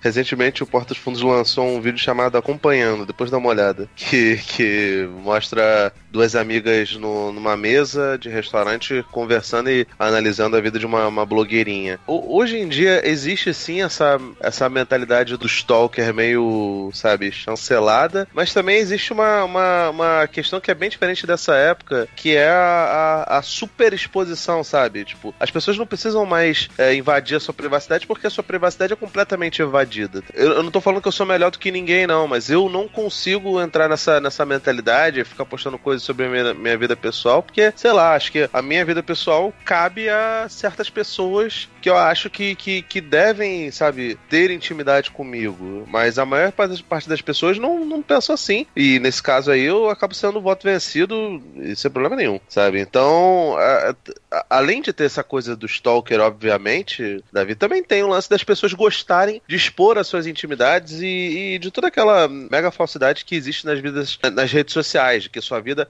é realmente muito mais interessante do que, do que, do que ela realmente é. Isso é parte de uma carência e é parte de um verniz social. Conversa muito com o filme. Sim, mas a eu- gente não pode esquecer que essa coisa do as pessoas gostam de se expor e tudo mais, só é mais facilitado hoje, mas sempre existiu a partir do momento em que surgiram as revistas de fofocas, revistas de coluna Sim, social, sim. né? As, as, as- as revistas da Caras e da, Sim, da é sabe, porque- de- de- essas coisas todas, sempre, sempre fizeram um sucesso. Só que hoje em É, dia existe uma, diferença- uma, uma parada amplificada. E a diferença é que hoje não existe intermediário mais, né? É, dizer, a própria essas revistas tá continuam, É. sim, continuam existindo, né? Quem compra aí, tem gente que compra esses troços aí, e tem muitas dessas revistas ainda, se você olhar em banca, tem essas revistas de fofoca doidado, mas não tem mais um intermediário se o cara quiser, né? Ele pode ser um cara de, em contato direto com, entre aspas, né? Com o seu público ali, com os seus fãs ali, né? Mas essa coisa que você tinha citado antes, que eu acho muito legal também, que é que esse filme faz e mostra de forma muito que é aquela idealização do, do ídolo e que vai por água abaixo rapidinho, se transforma em ódio, né? Tem uma cena que mostra isso de um jeito brilhante. Aliás, você tinha comentado de como que a mão do Scorsese no Taxi Driver tem momentos assim, cara, no Rei da Comédia, eu acho até mais assim, porque primeiro, o take inicial, onde tem o- os créditos iniciais do filme, é absurdamente genial. Mas depois a gente fala dele. Eu vou falar dessa cena que faz essa, essa virada de chave também, que nem é com o personagem do De Niro, né? O Jerry tá Essa andando pela, pela rua, falar. né? E a mulher lá no telefone, era isso que você ia falar? Isso, exatamente. Cara, isso é brilhante, porque ela resume o filme todo. A mulher Mas tá no assim, telefone só- só- lá falando com alguém e ela. Oh, peraí, peraí, peraí. Jerry. Não, peraí, não, é- não é uma mulher, é uma senhora, é uma né? cara? senhora, é. uma Teoricamente senhora. seja mais, ah, mas é uma pessoa mais equilibrada ali, né? Pois é. Isso mais parâmetros também, né? Não, é, peraí, peraí, tô- o Jerry tá aqui. O Jerry, assina pra mim, ele. Não, não tenho tempo, eu tô, tô com pressa. Ah, espero que você morra de câncer. Não sei o quê. Eu tava- Caraca. É o do 8 Cara, a mas 80, é- assim, né? Numa uma velocidade Mas é- impressionante. Só, mas só pra deixar claro uma parada, é, é rápida a transição, mas de, de o ídolo pra uma figura de ódio pro filme em geral. Porque pro. É Rupert, né? O nome dele, né? É. Uhum. É, eu, eu tô errando o nome só porque eu sou lesado mesmo. Não, não é em atenção ao filme que eu- o cara fica consertando toda hora, não. Mas, assim, ele não tem essa, essa noção. Ao contrário, ele fica mentindo pra si mesmo. E todas as vezes que ele é recusado, quando ele tenta, tenta ir lá no, no, no programa, ele fica, tipo assim, olhando pras pessoas em volta, pra mim. Ah, não, é tipo, tentando arrumar desculpas pra rejeição que ele tá sofrendo ser de certa forma aplacada, né? Tipo assim, é claramente o sujeito que precisa de alguma forma mente pra si mesmo pra pra não encarar a realidade dura de que a vida dele é medíocre, de que a vida dele é terrível, sabe? Não, e você vê Ele que é- o, momento que ele encara isso demora também, né? Porque é só quando ele vai lá na casa do Jerry, que aí ele começa, ele faz a confusão total da Nossa. realidade com a, com, a, com a fantasia dele, né? Porque ele sonha que o. Jerry pede pra ele ir na casa. Nossa, cara, é muito doido isso. Quando ele vai na casa do Jerry com a menina, eu achei que fosse delírio dele, sabe? Porque não é possível, né? Não, ele realmente realmente vai lá, não, mas eu trouxe aqui as coisas pra gente discutir, o, o meu texto, não sei o quê. E o Jerry, o que, que você tá falando, cara? Aí o Jerry é extremamente estúpido, óbvio. O cara entrou na casa dele, né? É, E ele- aí, e a- aí teve não, que mas- reclamar, né, cara? Mas ali também, até ali ele demora pra cair a ficha dele, sabe? Tipo, Assimilar, né, cara? nossa, ele demora muito pra ir embora da casa do Jerry. E você fica, cara, vai, vai dar uma, uma merda aqui, ele vai Não, fazer e, e você fica com muita vergonha alheia pela, pela Rita, né, cara? Você é. vê claramente que ela tá super desconfortável ali. Primeiro que ela demorou muito a acreditar que ele pudesse ter alguma relação de amizade com o Jerry. É. Né? Mas aí chega lá na casa, o cara recebe ele, né? Ele com aquela lábia toda, não, ele chamou aqui e tal, não sei o que, blá blá blá, vou esperar ele chegar aqui. Quando tem a reação e você vê a cara dela, assim, né? Você se coloca, quase se coloca no lugar dela, né? Puta merda. O que que você faria numa situação dessa, cara? Tipo, saia correndo, né? Porra, porque imagina, né? E, e- e- o capacho, né? Porque o Hubbard ele é um capacho, né? Aquele parece que ele lembra da, da TV Colosso, Uhum. que tinha o personagem lá, o Capachão, Sim. né? Que era sempre maltratado, mas tava sempre ali bajulando o chefe, né? Aham. É isso, né, cara? Ele é, ele é esculachado em vários momentos do filme, humilhado mesmo, né? Quando ele fica lá esperando várias horas lá na recepção da, da, da sede, lá onde o programa era gravado, né? E erra o nome dele constantemente, né? Não, mas E- você vê que tem um, tem um limite aí, viu, Davi? Porque se a gente for analisar o filme por esse prisma, dá a impressão que a gente tá falando, não, mas pô, coitado do Jerry, né? Ele tava ali tentando, não, sei o é. quê. Não, por mas é um outro cara que lado, parece ele. que é consciente isso. Ele, ele, ele aceita ser assim porque ele fantasia. Justamente por misturar a realidade com fantasia, acho que ele nem percebe em muitos momentos que ele tá sendo humilhado, né? Não, e por exemplo, Tá se ele humilhando, né? em momento algum ele tá disposto a realmente mostrar o que ele faz. Ah, sim. Você vê, ele também. não tem uma fita Ele- gravada com É. o texto dele, com a apresentação dele. Chega uma parte no filme que você fala assim, cara, é ridículo. Ele não é um humorista, ele não tem texto nenhum. Ele só fantasia sobre isso, ele só idealiza isso, mas ele Porque, não. na verdade, ele queria. é, é, Eu tento é, enxergar isso, o personagem, como alguém que simplesmente queria ser famoso. Ele não queria ser Exatamente. um cara reconhecido por, por ser um belo comediante, fazia todo mundo rir e tal. Ele queria fama. né? Exato. A fama viria através de um take de comédia num stand-up lá de cinco minutos. Mas ele não tinha. Ele não pensou, cara, tá, tudo bem, eu, vou, quero, eu quero ser famoso através do stand-up. Mas pra fazer o stand-up eu tenho que ser engraçado, né? É, eu tenho que escrever, eu tenho que fazer. texto, é, né? Exatamente. Mas, pois é, aí é que eu acho que o Scorsese, de novo, é brilhante, cara. Porque quando ele bota o plano dele em prática e finalmente consegue chegar até o programa, por conta do sequestro do Jerry, ele vai pro programa e ele escreve o texto. E aí ele vai falar o texto. Quando ele vai falar o texto, o filme corta. Aí você fala, não, realmente, né? O cara não tem nada a dizer, tanto que o filme acaba, né, não vai nem mostrar, porque deve ser vergonhoso. Só que não, ele tá te preparando para pro momento que ele vai mostrar pra Rita. Olha, eu, eu ap- apareci no programa do Jerry e tal. E aí ele liga a TV e a gente vê todo o, o- a sketch dele. E não é ruim, cara. Pois o é. doido é que não é ruim. E, tipo, ele, ele tem, ele poderia desenvolver o talento dele, mas ele prefere se sustentar na fantasia de simplesmente ser famoso, independente do que ele tem pra dizer ou não. Né? Eu acho isso Cara, é- é- sensacional, cara. É uma das coisas que eu mais gosto no filme, é esse- essa parte do final É, que ele te até- engana. Ele fala assim: não, você não precisa nem de ver, porque você sabe que isso não vai pra lado nenhum. Mas Até quando você porque- vê ali, você fala, não, é, é realmente, né? É o cara que ele, ele não, não, não corre atrás, ele não, não vai atrás do, do que ele quer fazer, mas ele coloca no- a culpa no outro. Não, eu só não consegui porque o cara não me Mas deu uma chance. isso, isso é muito comum entre artistas e entre figuras eminentes até do, do, do, do esporte. O sujeito que ele tem um talento assim considerável, mas ele acredita que é muito mais talentoso do que realmente é. É, não E precisa- aí, Só precisa do talento, não precisa do esforço. né? é, e aí, tipo assim, ele é, ele é indolente o suficiente pra achar que, nossa, já que eu tenho esse talento, já que eu sou bom pra caralho, uma hora vão me encontrar aqui.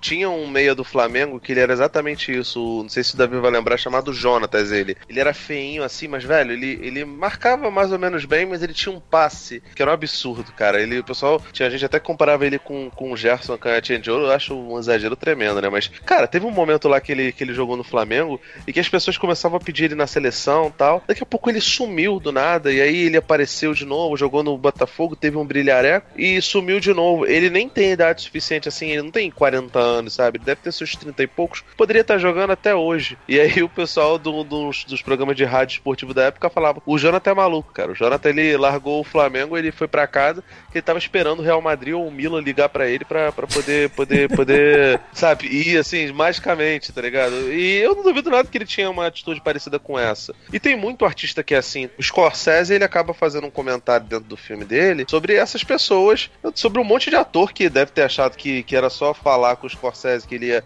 simplesmente chamar ele, que, que não deve ter querido fazer teste para poder participar dos filmes dele, e que se acham, sabe, super talentosos e tal. Não é que essas pessoas não tenham talento, é que realmente, assim, o, a embriaguez do sucesso, ou às vezes a embriaguez do talvez a embriaguez do fracasso, faz com que essas pessoas também fiquem anestesiadas. Então é tipo assim, um outro comentário sobre o personagem do, do Travis Bickle, só que aqui, evidentemente, num sujeito mais, mais soft. Tem elementos em comum, mas não é exatamente a mesma coisa. Até porque se fosse exatamente a mesma coisa, pô, cara, coitado do Jerry. Já tava morto há muito tempo.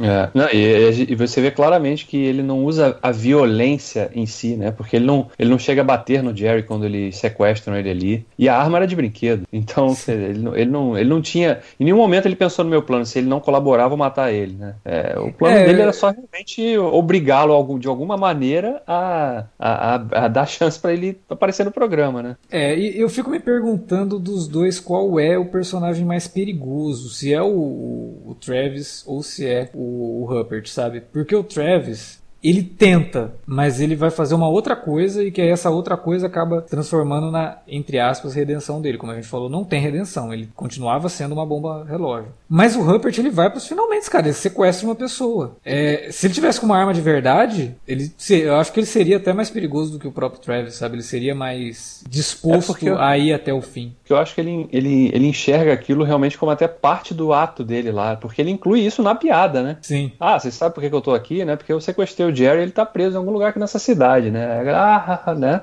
Então ele incorporou aquilo ali ao texto dele de fato, para sustentar a base da piada dele que ele usa ali para iniciar o texto dele na, no programa, né? Então, é, acho que é essa a diferença, entendeu? O personagem dele ali tem uma, um certo limite, né? Até porque o filme estabelece desde o início que é realmente é humor negro, de fato, né? Em vários momentos, mas você não vê, né? Um, uma violência assim, né? De um rompante dele, assim, você não enxerga. O personagem em nenhum momento te dá uma ideia de que ele pode se tornar alguém violento, né? É. E aí, até é muito engraçado que em vários momentos, quando ele tá lá na casa dele, fantasiando as, as conversas, né? Que ele teria ali com, com dando uma entrevista, né? A gente só ouve a mãe dele, a voz da mãe dele lá gritando no fundo, né? Rupert, né? Silence, não sei o quê. E a gente não vê a mãe dele, né? Ela não aparece, né, no filme, né? É, eu. Porque é... Fica naquela, né? A mãe dele tava ali mesmo. Sim, né? Mas o que eu queria falar é que eu não sei se isso serviu não tenho base para dizer se outros filmes de comédia usam esse mesmo recurso, mas a gente viu isso muito recentemente em comédia de TV, né? Uhum. É, personagens que estão que vivem com a mãe, mas a gente nunca vê a mãe, né? só a mãe, a, a, voz dela berrando, né? Sim. Então tem muito acho, disso, né? Que, acho aqui que é influência, acho que é influência do, do, do, rei da comédia. Mas a grande pergunta, porque como você falou, ele usa a questão do Jerry no, no na sketch dele. Ele fala, olha, sequestrei o Jerry e tal. Só que na sketch dele ele também fala que a mãe dele morreu. É, ele mistura tudo, né? Ele é um cara que o tempo todo tá, quer dizer, a gente não sabe também, né? Ele tava misturando ou ele tava falando a verdade? Ali. Então, Ou será que ele é o Norman Bates? Exatamente, tem uma, uma coisa meio psicose ali, cara. Eu, eu Caralho, tenho dúvida se a mãe dele tava viva. Esse filme, esse filme ele é uma cebola do caralho, camada é. pra caralho. Não, Porra, é, por não, exemplo... O do. Vocês pegaram a parada que eu não tinha. Que eu já vi esse filme umas três ou quatro vezes. Não tinha nunca notado isso. Porra, cara, esse, esse, filme, esse filme é muito subestimado, velho. Não, é, é, é, Então, você vê, a crítica na época gostou, apesar da Pauline Kael, que era uma grande defensora do, do Scorsese, né? Uma das responsáveis por ter feito o nome do Scorsese, não gostou do filme. Mas boa parte da crítica na época gostou do filme. Mas o público, no geral, não gostou. Eu acho que muita gente se sentiu desconfortável com esse filme. Desconfortável no sentido de perceber que a história do, do, do Rupert, por mais absurda que seja, é muito próxima de muita gente. Sabe? Uhum. De gente que se ilude muito fácil, de achar que vai ser alguém na vida porque o ídolo e não sei o que e tal. Mas enfim, eu tinha falado lá no começo da cena que eu acho brilhante, né? Da introdução do filme, da abertura do filme, que é aquele freeze frame, né? Das mãos da Masha no vidro do carro do Jerry, observando, e aí fica um tempão aquele troço travado naquela cena, né? Observando o Rupert lá fora através da janela do carro. É o filme todo, cara, né? Tipo, é a questão da idolatria, um vidro no meio de duas pessoas, né? Ela idolatra o, Jerry de forma mais doentia até que o Rupert. E ali aquele vidro separando, como se fosse a tela da TV. O Rupert, que está do outro lado, que é o cara que quer ser famoso e quer ter aquele nível de idolatria que a Masha demonstra pro Jerry né? E que depois ele vai demonstrar lá naquela cena que ele se apresenta para um painel de gente, né? Que é, é, tão constrangedor quanto a cena do, do Travis conversando Nossa. no telefone. Cara, é, de fato, cara. Olha, é um momento de vergonha alheia, né? Que, você vê, que, que, que se, tinha, se alguém tinha uma dúvida ainda quando chega nesse momento, eu falei, assim, ah, esse cara é maluco mesmo. É. Tô totalmente despirocou total aí. Não, não, não tem mais noção da realidade.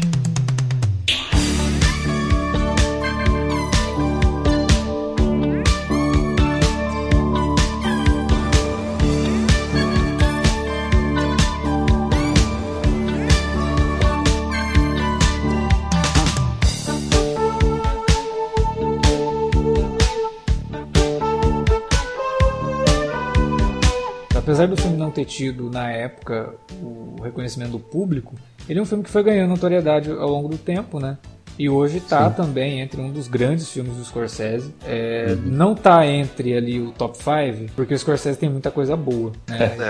é, é, difícil também pro filme, né? É. Mas assim, acho até depois da, da, da, morte do Jerry Lewis, muita gente reviu o filme e começou a enxergar de uma maneira um pouco diferente. A gente não o, pode deixar de falar do Jerry Lewis nesse filme que tá fantástico, né, cara? Sim, é, é, é, engraçado assim, porque a gente falou lá do, do Taxi Driver, não é que pelo, pelo fato dos personagens serem bidimensionais, não quer dizer que a gente não gostou do Harvey Keitel, do, da Sub Shepard e da, da Judy Foster, principalmente, sabe? São personagens que precisam, né, de um, de um tipo de, de abordagem e que eles se entregam muito. E o Jerry Lewis é a mesma coisa, ele é o sujeito rabugento, o cara que na, na tela da televisão é super, super é, inspirador e que, né? é, e que por trás é, cara, é como qualquer outra pessoa que gosta das suas privacidades e que, de certa forma, até meio, meio, meio, meio babaca. Até. O, o Flávio tem um irmão, o Felipe, ele adora futebol tal. Ele foi conversar com um, um, comentarista que. Eu gosto do comentarista, né? Que tava lançando o livro dele lá, cara. Ele falou que é, foi tirar foto com ele, pediu autógrafo, o cara ficou mexendo no celular o tempo todo. Ele saiu na foto mexendo no celular, tá ligado? O cara, o Felipe ficou, achou que dele de uma babaquice tremenda, tá ligado? Eu, eu sei que, porra, o cara pode perfeitamente estar. Tá, não tava num bom momento, tava resolvendo alguma situação, mas ele poderia pelo menos ter sido simpático minimamente naquele, naquele momento. Assim, as pessoas são normais, cara. Elas têm seu, seus problemas, sabe? O que, o que não dá para fazer é você ficar achando que todo mundo é ideal o tempo todo e todo mundo é fofo o, o tempo todo, né? E, e o Jerry, ele é exatamente isso. Ele é o cara, é o cara babaca quando quer ser babaca, sabe? É... Não, eu, eu acho que no caso dos comediantes deve ser pior ainda isso, cara, essa sensação. Porque o comediante, a imagem que muita gente tem é que o cara é 100% do, do tempo sim, engraçado. Sim. É, eu lembro é, de ter visto é, uma entrevista com o Chico Anísio uma vez, foi no Jô Soares, e o Chico tava comentando, né? Tipo, uma das coisas assim que deixava ele muito puto era tava, sei lá, ia pegar um avião, tava em algum lugar público, alguém chegava e ele, ah, conta uma piada. Aí disse que ele teve uma, teve uma senhora fez isso com ele dentro do avião. Ele sentou no, né, no lugar dele tal, a mulher sentou do lado dele. Ah, você é o Chico Anísio, né? Ele falou assim, conta uma piada. Ele falou, escuta, minha senhora, se a senhora encontrasse com uma guila, a senhora ia pedir um murro na cara? É, o, o... É, provavelmente ela deve ter reagido igual a mulher do telefone, né? Tomara que esse avião caia. O, o Fausto Fante, né, o, o, Hermes, o cara do Hermes e Renato que, que infelizmente faleceu, ele disse uma vez, tá, olha, botou até isso numa esquete, ele chegou pro cara, tava falando, ah, não sei o que, você é o cara do Hermes e Renato, né? Ele, é, sou sim. Porra, conta uma piada aí, ele falou, meu amigo, você é o quê? Ele, ah, sou militar. Falou, porra, dá um tiro de canhão aí. Aí a pessoa ficou olhando assim, ei, o que, que ele fez aí? Ele tirou um canhão do cu e deu um tiro pra cima, meu irmão. aí eu tive que contar a piada. Tá é. Eu acho que é mentira. Né? No caso, a piada é, era isso. Tava, tava, tava, tava dizendo, mas assim, é assim, cara. O, o Alex acabou de justificar toda a postura do, do Dr. Renato Aragão, né? Que tem que tratar mal mesmo os empregados, é isso que tá dizendo, né? O outro tema que o filme aborda é desmistificação do ídolo, né? Que Sim. é através do Jerry. É uma pessoa querida, uma figura pública, querida por muitos, mas como a maioria não conhecia ele direto, né? É, de fato, o cara, na vida real, ele parece que ele realmente, ele era, nos momentos que a gente vê ele fora ali do ambiente, ele tá de cara fechado o tempo todo, né? Uhum. Ele parece que é um cara totalmente amargurado e sozinho, principalmente, né? Sim. Porque ele não, não tem família ali, né? Quer dizer, ele provavelmente já foi casado e tal, mas no filme, né, que a gente, na história que a gente vê do filme, ele é um cara sozinho, né? E quando mostra ele no apartamento, ele só tem o cachorrinho ali. Né? E na casa dele lá, só os, os, os empregados e tal, mas Que é outra coisa, né? Aquela, você às vezes enxerga lá aquele seu ídolo de uma forma, né? Tudo perfeito, o mundo, o mundo desse cara deve ser perfeito, né? O cara é feliz o tempo todo, bem sucedido, rico, né? Mas não é bem assim, né, cara? É, uma outra, uma outra coisa na, na cena da velhinha, cara, que a gente acabou comentando e esqueci de falar aqui. Essa cena, uhum. é, ela foi inspirada por um negócio que aconteceu com o Jerry Lewis mesmo, e ele dirigiu a cena. Não foi o Scorsese que dirigiu essa cena. É bizarro, né? Muito essa, doido. E, e, essa coisa de, de, de coisa inspirada, né? Até para inspirar, que eu, que eu tava lendo algumas matérias sobre os bastidores do filme, que coisas que o Scorsese e o próprio De Niro usavam para inspirar o Jerry Lewis nas cenas para que ele aparecesse sempre com a cara emburrada, que eles ficavam fazendo piada de semita, né? É, poesia é foda.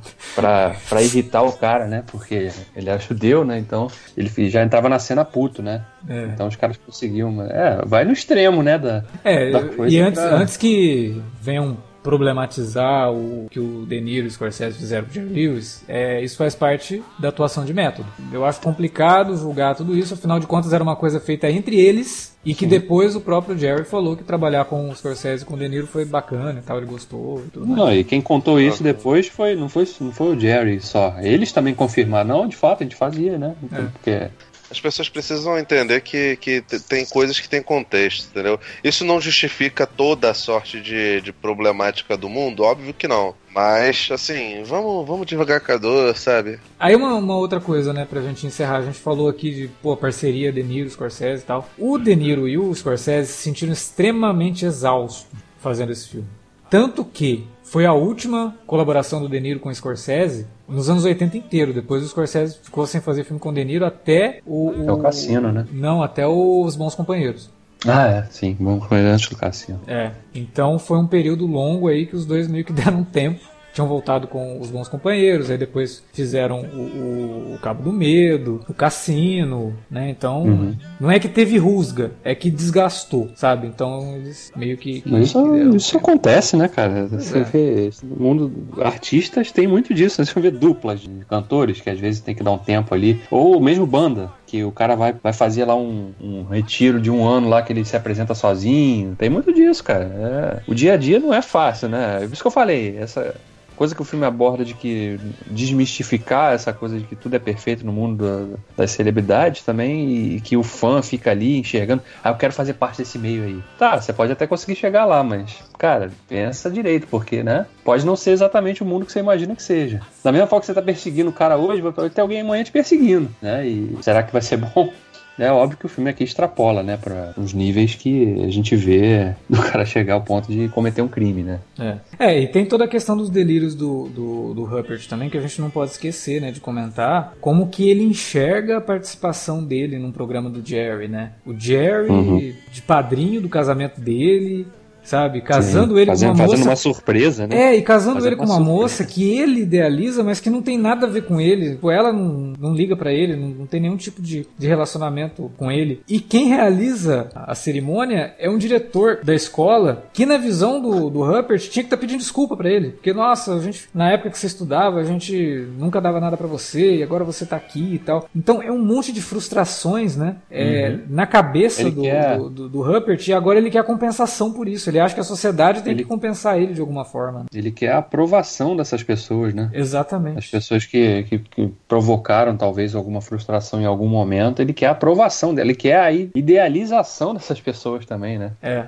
Que passa eu nem, sei, eu, nem, eu, nem, eu nem sei se é muito. Eu acho que é o lance mais dele ser presunçoso, pretencioso e arrogante ao ponto de se achar o sujeito mais especial do mundo e enxergar assim que, pô, cara, eu sou tão genial. Como as pessoas à minha volta não perceberam isso, sabe? Mas eu não sei Cara, se é arrogância. Eu acho que aí já, é, já parte para um lado de problema mental mesmo. Já parte para um lado de, de, uma doença mental. Não é só arrogância. Não, sim, mas a, a, pessoa que tem a pessoa que tem baixa estima, o Alex, normalmente ela guarda dentro de si, uma, junto com esse complexo de inferioridade, uma, sensação de, poxa, ninguém me olha como com, com os olhos realmente dedicados Uhum. É, ninguém percebe as coisas positivas que, que, que eu tenho. E aí, dentro disso, você entra essa, essa mentalidade dele de ser injustiçado. Pô, como é que eu, com um talento tão evidente, as pessoas simplesmente não, não, não conseguem notar? Eu preciso ser adulado o tempo todo, sabe?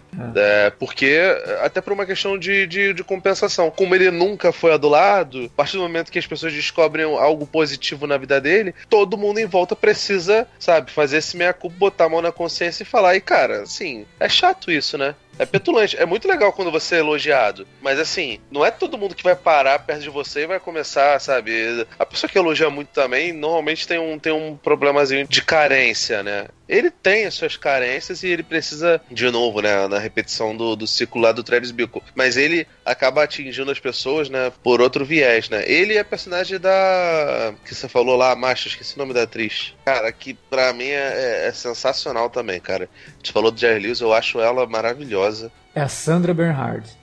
Isso, isso. Tá maravilhosa, ela manda muito bem. O personagem dela é completamente louca. Cê, Me cê lembra muito direito. o personagem dela no Hudson Hawk. Sim, cara. É. Porra, eu, do, caraca, eu adoro esse filme. Eu é, maravilhoso. Eu também filme. adoro esse filme. Eu tava, eu, ela... eu tava, tentando lembrar onde, onde eu tinha visto ela recentemente e, pô, cara. E ela é muito boa, cara. Ela, ela manda muito bem, assim, ela se entrega pra caralho no, no, no, no personagem.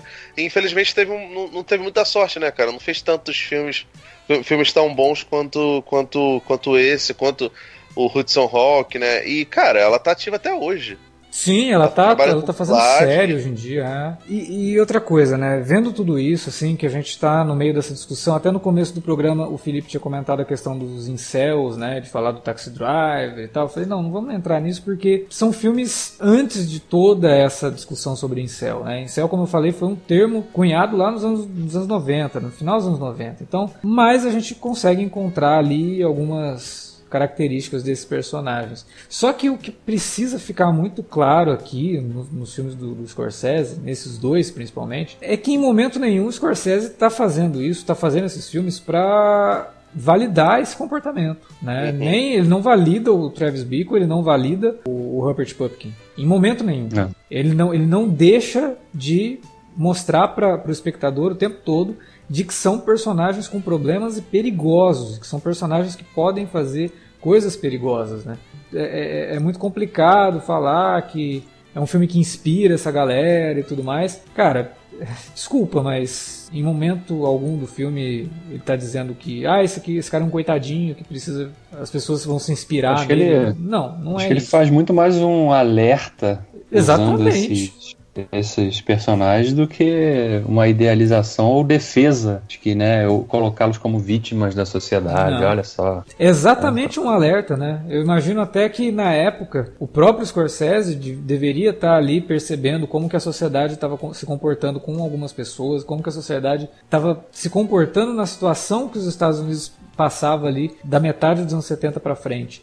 Então é um filme que meio que funciona como um e... alerta mesmo, Taxi Driver, meio que para mostrar, gente, se a gente e... não se resolver, olha o que, que pode acontecer. Olha as pessoas não, e... que a gente está construindo, né? E mais, cara, os dois filmes dialogam inclusive nos desfechos, porque nos dois desfechos os dois personagens são enxergados pelo público como figuras que merecem atenção, que merecem ser idolatradas, né? O, é. o, o, Travis passa a ser visto como um herói, ao passo que o Herbert vira um comediante famoso, faz, escreve é, livro. Se bem que se né? no, no você Taxi Driver... Você, é, é, você, não sabe, igual no Taxi Driver. Não, é, ainda mais. Sei, mas, mas, mas a mensagem é a mesma, né?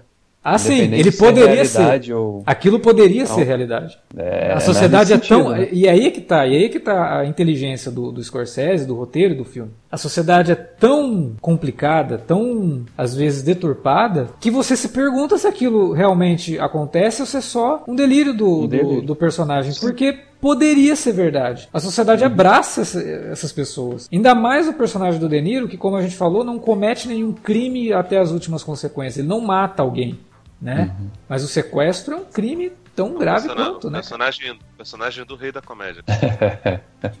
então você fica se perguntando: será que poderia ter acontecido? Será que é ou não? Ou será que é só um delírio do, do, do Rupert? Se você se chega ao ponto de fazer essa pergunta, não é só porque o filme te manipulou em alguns momentos de achar que, ah, isso aqui talvez. Não, não é só por isso. É porque o filme te mostra uma sociedade muito parecida com a nossa, que poderia sim idolatrar um cara como o Rupert Pupkin.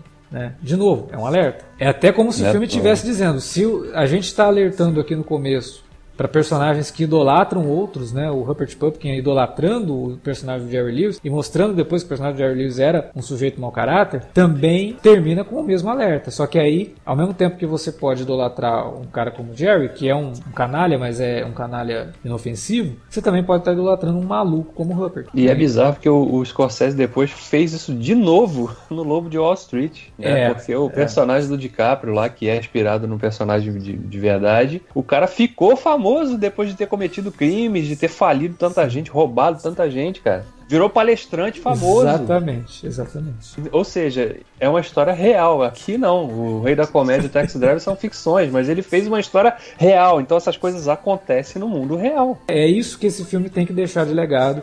E não os malucos que depois se apossaram desse filme como uma obra que pode ter influenciado ele, sabe? Eu acho que se a gente começasse a pegar muito a isso, é muito complicado, porque obra que inspira maluco tem um monte. Né? Se for é. para tomar cuidado, então nem lê Dostoiévski.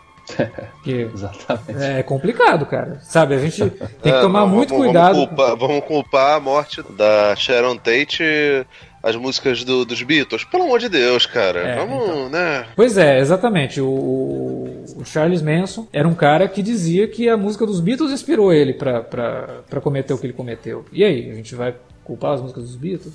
Então é realmente muito complicado, muito complicado. E acho que qualquer coisa na cabeça de uma pessoa doente, né, qualquer coisa pode servir de gatilho. Por mais que sim, existe toda uma responsabilidade, tem que se atentar na hora de escrever, na hora de mostrar. No caso do Scorsese, cara, fica muito claro que são dois sujeitos problemáticos, são dois sujeitos que não são exemplos. Então, de novo, cuidado. Vai estrear aqui o Coringa, como a gente falou, está estreando hoje. É, e tem se discutido muito sobre isso. A gente não viu o filme ainda, no momento da gravação desse programa, mas a gente vai comentar o filme na semana que vem no alerta de spoiler. E eu espero poder dizer é, do Coringa a mesma coisa que a gente está dizendo do, dos filmes do Scorsese. Né?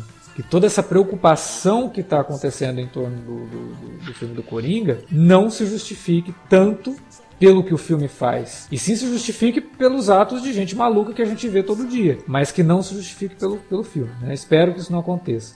Espero que o Todd Phillips tenha aprendido com o Scorsese, né? Não queira só emular o Scorsese, mas sem, sem ter a, a qualidade do, que o Scorsese tinha, de ser tão, é, ao mesmo tempo, deixar um filme cheio de camadas, mas ter o cuidado suficiente de mostrar que aquele personagem dele não é um bom sujeito, né? Assim como não eram bons sujeitos os personagens gangsters dos filmes dele, né? Assim como não era bom sujeito o Jake LaMotta, do Toro Indomável, que a gente já comentou né, num, podcast sobre esportistas. Ele deixa muito claro que são pessoas, como eu falei aqui no começo, sobre o irlandês, né? Que ah, é um filme que vai fazer um comentário sobre masculinidade tóxica. O Scorsese está fazendo isso a carreira dele inteira, né? então não é novidade nenhuma. Então vamos tirar as conclusões aí de acordo com o que o, o filme diz e não com o que muita gente parece interpretar de forma extremamente, eu não diria errada, mas alarmista e extremista também, né?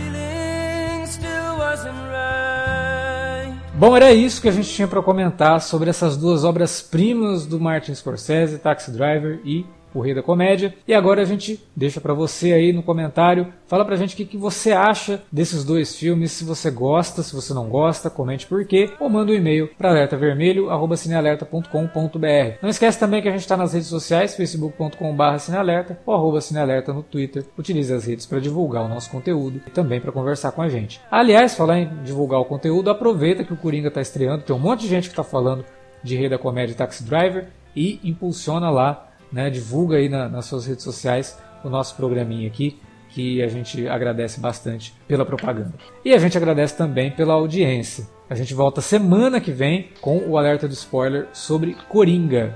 Tomara que seja positivo. É isso. Até a próxima.